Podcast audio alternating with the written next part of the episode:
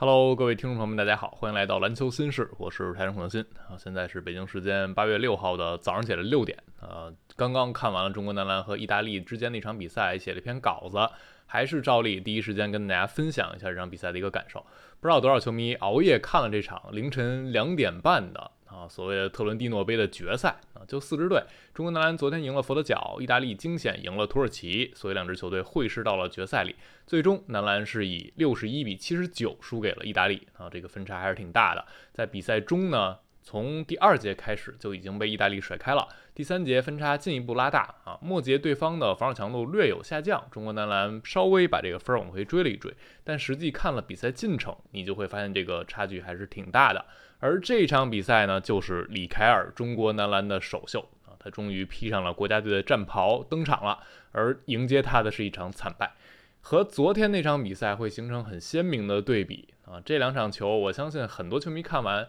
可能会有一种天上一脚地下一脚的感觉。昨天呢，把中国男篮吹上天了啊，我飘了。但今天呢，又仿佛回到了现实，说这没什么区别嘛，和原来是一模一样的。中国男篮没戏。我昨天已经跟大家介绍过，或者已经跟大家打预防针了啊。就今天如果打得不好，如果输给意大利队，也完全是正常的，因为我们必须更冷静客观的看待这支中国男篮啊。昨天那支球队，今天这支球队，哪支才是中国男篮？两支都是啊，这是现实。因为呢，佛得角和意大利是两支水平完全不同的球队。哪怕今天意大利队这边轮休了他们的核心主力啊，丰泰基奥、梅利、内外线大将都没打，但是呢，意大利队整体的水准还是明显高于佛得角的啊。如果我们把世界篮球这些球队，码在一根标尺上去衡量，佛得角显然是靠左边靠弱的这一侧，而意大利是靠右边靠强的这一侧。中国男篮就是在中间的位置啊，这个中间呢，可能不是整个世界的正中间，但确实是处于这两支球队的中间。这场比赛看下来，我的个人感受是，目前中国男篮和意大利之间的差距显然是比中国男篮和佛得角之间差距更大的啊，也就是我们会相对来说更偏弱一些。还是照例给很多没看这场球的球迷先上数据啊，先聊聊这场数据是怎么样的。中国男篮最后只拿六十一分，分数非常低，整个的运动战效率都很低，和昨天高水准的投射形成鲜明对比。今天运动战命中率百分之三十七，三分球是十八中六啊，百分之三十三点三，罚球反而今天准一些，十七中十五，百分之八十八的命中率啊，但是整体运动战投射很差，在中距离区域禁区之外三分线之内是十中二。啊，整体投射和意大利不是一个级别的啊，人家有百分之五十的运动战，百分之三十六的三分球。另外呢，在篮板球一项，中国男篮和对方是打平的，呃，进攻篮板还赢了三个。我们的高大化，我们的内线还是不吃亏的，那还是能稍微捞一点优势的。但是很刺眼的一项数据呢，除了准投就是注失啊，注失比失误是十七次，然后助攻呢只有八次。你就不难想象这个比赛打成什么样啊？也不难想象为什么有一些球迷觉得这跟以前没什么区别。那具体到球员的数据，最高分来自于周琦，上场十七分钟拿了十二分，还有四个篮板球。那十二分是九投四中的运动战和三中三的罚篮。得分第二高的就是李凯尔。啊，首秀拿了十一分球，还有六个篮板球，六中三的运动战以及六中五的罚篮，剩下的球员就没有再得分上双的了啊。胡金秋拿了九分，嗯，赵睿拿了七分，方硕拿三分，张镇麟拿了六分啊。但张镇麟有四个失误，方硕有三个失误，赵继伟是四中零没得分，同时只有一个助攻，两个失误。那从这个数据，大家能稍微感受一下这场比赛，中国男篮进攻确实有大问题。而回到整场比赛的一个进程。李凯尔今天是打替补的啊，首发是和昨天一样啊，赵睿、崔永熙、张镇麟、周鹏、周琦。李凯尔是在打了第一节。呃，七分多钟，他还剩两分三十八秒的时候才登场的。他换下了周鹏，是相当于扮演了一个四号位。当时场上阵容是赵继伟、方硕、张镇麟、李凯尔和王哲林。一上来呢，中国男篮今天和昨天不太一样，昨天是开场落后四比十四，今天是开场之后反而领先十一比四。崔永熙有三分，赵睿有跳投，周琦有低位转身吃对方的内线啊，开场打得还挺顺的。但在那之后，意大利叫一暂停，回来马上人家就调整了。啊，他们的防守强度提上来，然后反击打出来，投射能力也体现出来。中国男篮很快就被反超，然后就落于下风。李凯尔上来之后呢，他个人的第一粒进球就非常李凯尔啊，一个很团队的战术类的进球。他是在弧顶持球，先把球给到一侧弧顶的王哲林，然后利用方硕的下掩护，从中路直接往篮下切啊。这时候王哲林直塞，李凯尔在篮下接到球吃饼。啊，是一个空切进球。而里凯尔的第二个进球呢，同样也是一个配合的球啊，是和胡金秋的高低位。胡金秋当时是在中路拿到球侧影，然后里凯尔在篮下一侧三分线外溜底线空切进来，接到了胡金秋的传球打进。这是里凯尔上半场的前两球，他的第三球就来自于上半场的最后一攻。那个球是呃里凯尔这场比赛应该嗯真正意义上第二次的个人持球助攻啊，第一次是没有能打进，扎在人堆里了，没有能得到哨子。然后打进的这个球呢是上半场的最后一球啊，当时进攻回合时间已经只剩七秒左右了，赵睿带过来给到左侧靠近三分线外底角附近的里凯尔拿到球之后，里凯尔面对的是比自己矮差不多十公分的意大利的侧翼球员，然后他就选择从体前。嗯，不放球，直接先过渡一下，变向到左侧，然后从左手放球突破，顶着对方挤开一个身位，在篮下底线这个位置强行把篮打进了。啊，这是里凯尔上半场最让人觉得是明星属性的一个进球。那个球打中之后，中国男篮是三十一比四十二啊，十一分的落后结束了前两节的征程。那整个上半场呢，给我的感觉，里凯尔并没有那么呢想要去个人持球去做一些文章，也就是我们所谓的没有那种明星类的打法啊，还是很团队的。第二节中国男篮就已经陷入得分荒了啊，第二节应该是只拿了十二分球。但是里凯尔呢，也没有能做更多的主攻，那个时间点还是看的会有一些着急啊！你会觉得中国男篮很多的球又是打到周琦手里，在篮下强怼，但是效果又非常不理想。但是即便如此啊，上半场打完里凯尔的正负值也是全队唯一的一个正值，他在场球队是赢了一分。啊，也还是能说明，即便他没有个人助攻，他确实是一个万金油属性的球员，攻防都能给球队带来很大的帮助。啊，他是有一些，比如转换的一传啊，比如一些呃很快速的推进球上球，也还是能展现出来他的多面手属性的。而进入到下半场的时候，中国男篮是变了首发阵容了啊，就把李凯尔放进首发了，替的是张镇麟、赵睿、崔永熙、李凯尔、周鹏、周琦。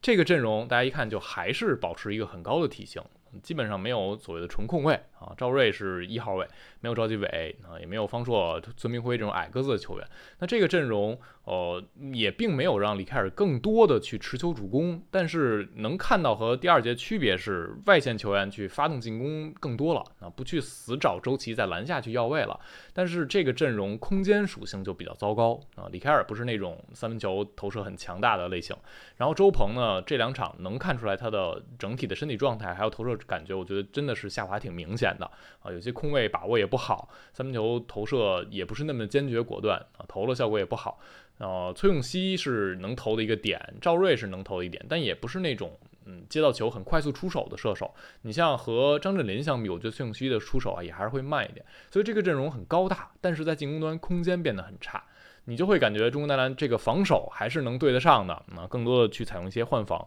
但是回到进攻一端，这场比赛裁判还是非常鼓励正面身体对抗的啊。如果你强打硬怼这种碰撞，裁判不太享受，反而是有很多呃吹细节的球。啊，比如启动走步吹了好多，中国男篮下半场至少有五个启动走步被吹啊，这种衔接的小的细节，所以中国男篮这个高大化的阵容空间不够好，进攻端呃显得很死板。啊，很怼，那这个怼就怼不过意大利队，啊所以第三节的时候，中国男篮进攻又非常的挺直，第三节只拿了十分，那这个分差就完全已经被拉开了。到了最后一节呢，比赛已经失去悬念了，那这个时候我觉得中国男篮反而打得更放松了一些，出手也更坚决了啊，张镇麟、赵睿、方硕都进了三分球，所以最后一节反而成了男篮这个夜晚唯一单节过二十分的一节啊，拿了二十分，二十比十八，也是唯一赢的一节。对面意大利比较早的轮换，然后防守强度也下降了。那这场比赛看完，我相信大家会挺直观的和上一场打佛得角形成一个鲜明对比。打佛得角，中国男篮进攻显得非常流畅啊，仿佛和原来滞色那支中国男篮不一样了。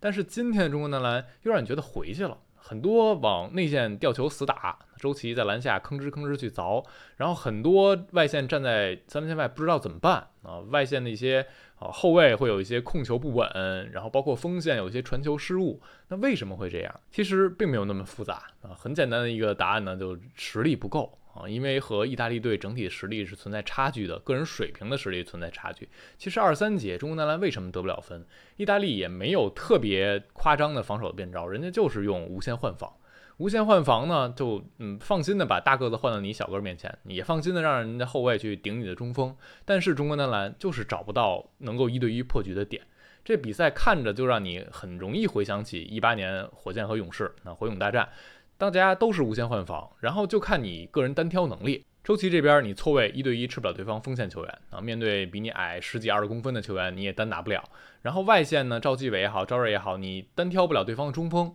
那这个时候你就显得一点办法都没有了啊，就相当于那年的火影大战，然后你把库里换成普尔，然后把杜兰特换成维金斯，那你一每个点你就是没有办法改变对方的防守，你一对一不能破局，不能吸引包夹，不能让对方去考虑换自己的防守策略，那你就是没有办法啊。而且中国男篮也没有那种顶级的射手，能够通过一些无球的跑动、无球交叉的配合，去让对方的换防产生一些漏洞，这也很少。那所以中国男篮阵地战就是没招了。就是打不了，而在一些中国男篮努力的通过传导球啊，通过强冲篮下去突分，创造出来一些机会的时候，意大利人家的防守轮转又远比佛得角更好，所以中国男篮获得了一些外线出手机会，但也不是纯空位，而是那种半空位，就对方眼看就要扑上来了啊，就强调你必须在有一定压迫感的情况之下出手，那你必须稍微快速一点出手三分球，但显然中国男篮这一项。就没有那么好了啊！你三分投射可能只能应对一些大空位，稍微有一点压力你就投不进了。那这个时候你的进攻就确实显得没有办法。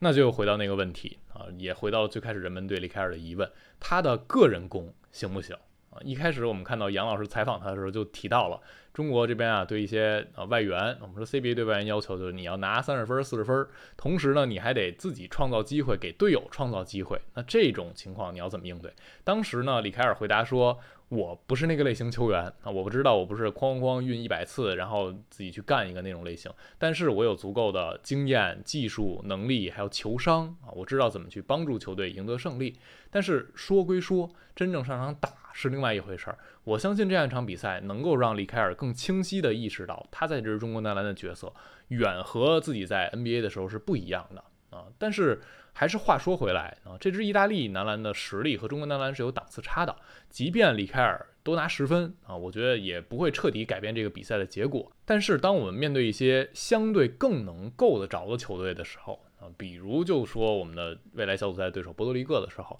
如果李凯尔能够更主动的承担一些得分的任务啊，更好的和球队磨合好，找到自己的定位，在我们出现一些得分荒的时候，李凯尔站出来止血今天下半场他有一些强攻去造罚球，他是有这个能力的，有一定的这个能力。如果能够更好的去体现，我相信面对一些更够得着的球队的时候，李凯尔多得分是有帮助的。当然，我们还有很多可以去进步的地方啊，比如这些主抓的启动的走步的失误啊，裁判确实吹得很严，单队两队都挺严的，我觉得这是好事儿，让中国男篮去减少一些坏习惯。同时，有些传接球失误也明显可以减少。那今天崔永熙和张镇麟有些传球显得有一点点不负责任，这不负责任加引号，并不是他们故意传的点儿当当，而是呃判断不好对方。到底有多快的这种移动的速度干扰你的速度，就直接把球传到对方手里了。这些是尽量可以去避免的。还有就是李凯尔，这仅仅是他第一场国家队的比赛，那和队友的配合、自己的定位，到底该怎么去打这样的 FIBA 的比赛，